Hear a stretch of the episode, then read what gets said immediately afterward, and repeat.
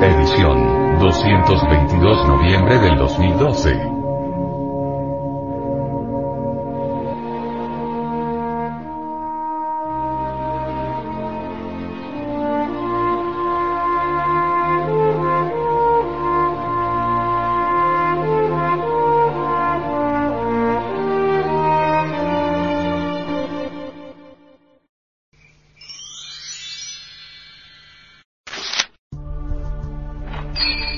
Entrevista realizada por el doctor J. Landó al genio científico Carlos Muñoz Ferrada sobre el Ecolus.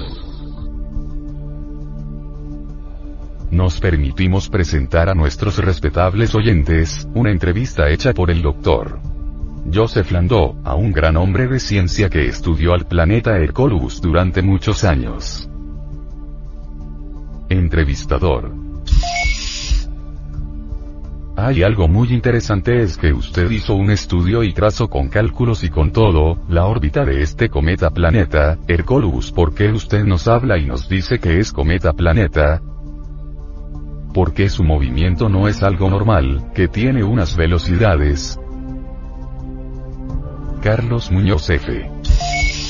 Es un cometa planeta porque tiene órbita elíptica como cometa y porque tiene gran masa como planeta, yo lo llamo entonces planeta cometa, o sea, un planeta con cola. Entrevistador. Explica Muñoz Ferrada, que este gran astro que se acerca cargado de energía cósmica no cumple las leyes de la mecánica celeste establecidas, posee una órbita elíptica y viaja entre nuestro Sol y un Sol negro que se encuentra a 32 billones de kilómetros. Entrevistador.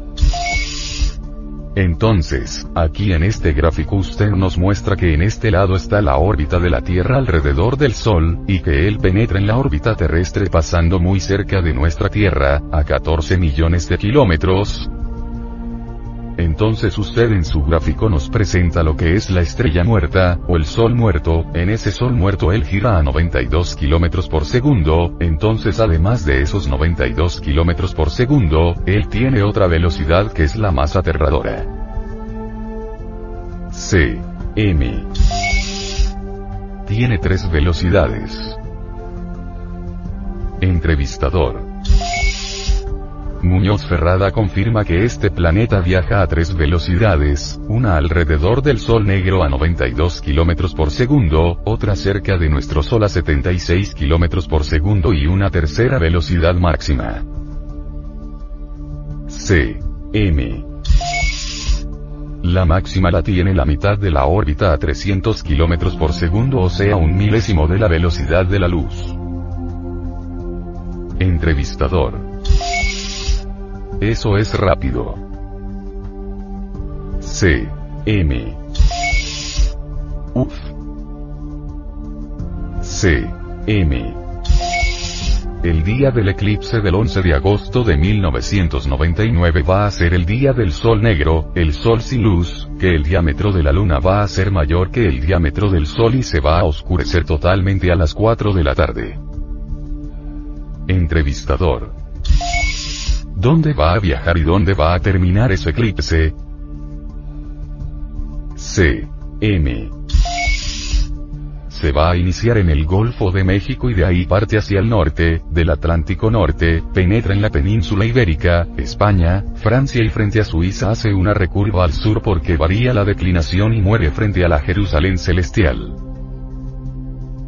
Entrevistador. ¿Cuántos días va a durar esa trayectoria? C. M. Horas no más, va a traer serias consecuencias, al mismo tiempo tiene que aparecer el astro que está penetrando al sistema solar. Entrevistador. Entonces, usted ha hecho un sinnúmero de ecuaciones para sacar la velocidad media, la velocidad parabólica, la ascensión de ese planeta, entonces, calculó que el miércoles 11 de agosto de 1999 él se va a ver. C. M. No tan solo se va a ver, hasta fotografiar. E se va a poder fotografiar porque se va a ver a simple vista. C. M. Sí. E. Como lo describe, va a ser del grande de la luna, va a ser un poco más pequeño o una simple estrella. C. M. Más grande que la luna. Este cuerpo no va a pasar desapercibido, todo el mundo lo va a ver. E. Y va a haber gran confusión. C. M. Más que confusión. E. Y le van a dar un sinnúmero de interpretaciones a este asunto. C. M. Uf, muchas. E. Los astrónomos dirán que lo que se verá es Marte o cualquier otro planeta, pero en realidad es el Hercolus que coincidirá con el eclipse solar y esto nos traerá graves consecuencias. C. M. Cada cual arrégleselas como pueda. E. Muñoz Ferrada pronostica tres grandes terremotos a partir del 11 de agosto. C. M. He calculado tres puntos triangulados de alta sismicidad que se aproximan, el norte de la costa del Mediterráneo, Francia y España. La costa sur del Pacífico, de Valparaíso a Arequipa y Java, Sumatra y Borneo, tres puntos. Estos puntos van a ser terremotos de carácter volcánico. E. El Hercolus causará devastadores terremotos y provocará una gran transformación. C. M. El gran campo gravitacional que trae ese astro nuevo que hace 13.000 años que no penetraba y que 13.000 años atrás fue los tiempos de la Atlántida perdida tiene resonancias y efectos que a los reflejos, que a la debilidad queda el gran cambio. E. Ese gran cambio al cual usted viene estudiando desde 1940, que viene estudiando ese astro, van 59 años de documentación, ese gran cambio es humano, además es a la Tierra porque indica un cambio de polos. C. M. Es geofísico y humano. E geofísico y humano, y se habla de que va a traer un cambio de los polos magnéticos de la Tierra. C. M. Son tantas las cosas que lamentables la humanidad no está preparada.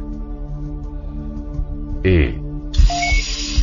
En Apocalipsis, capítulo 8, se menciona que cuando se rompa el séptimo sello habrá un silencio de más o menos media hora, que después de eso la espantosa bestia hará pedazos todo por medio de la posición de los astros, la palabra simbólica de Daniel y computando el resto, Muñoz Ferrada ha descifrado que esta media hora equivale a un lapso de tiempo de tres años y medio, periodo que se inició a mediados de enero de 1996 y culmina el 11 de agosto de 1999.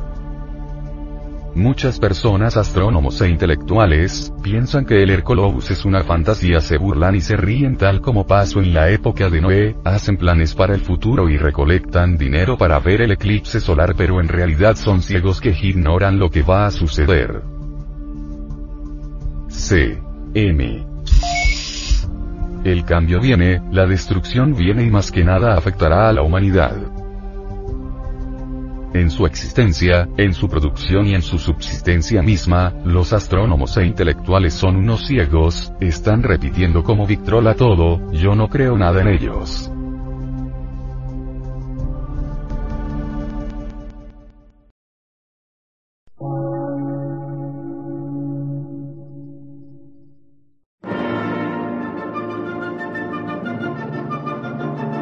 Emisora, gnóstica, transmundial por una nueva civilización y una nueva cultura, sobre la faz de la Tierra.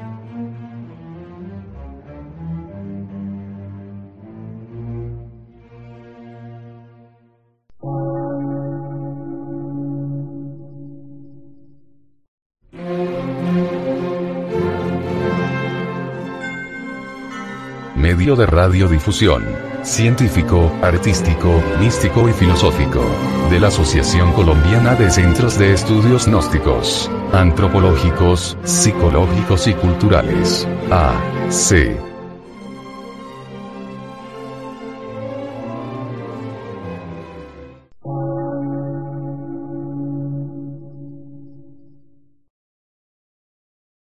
Lectura en movimiento. Difusión sin fronteras.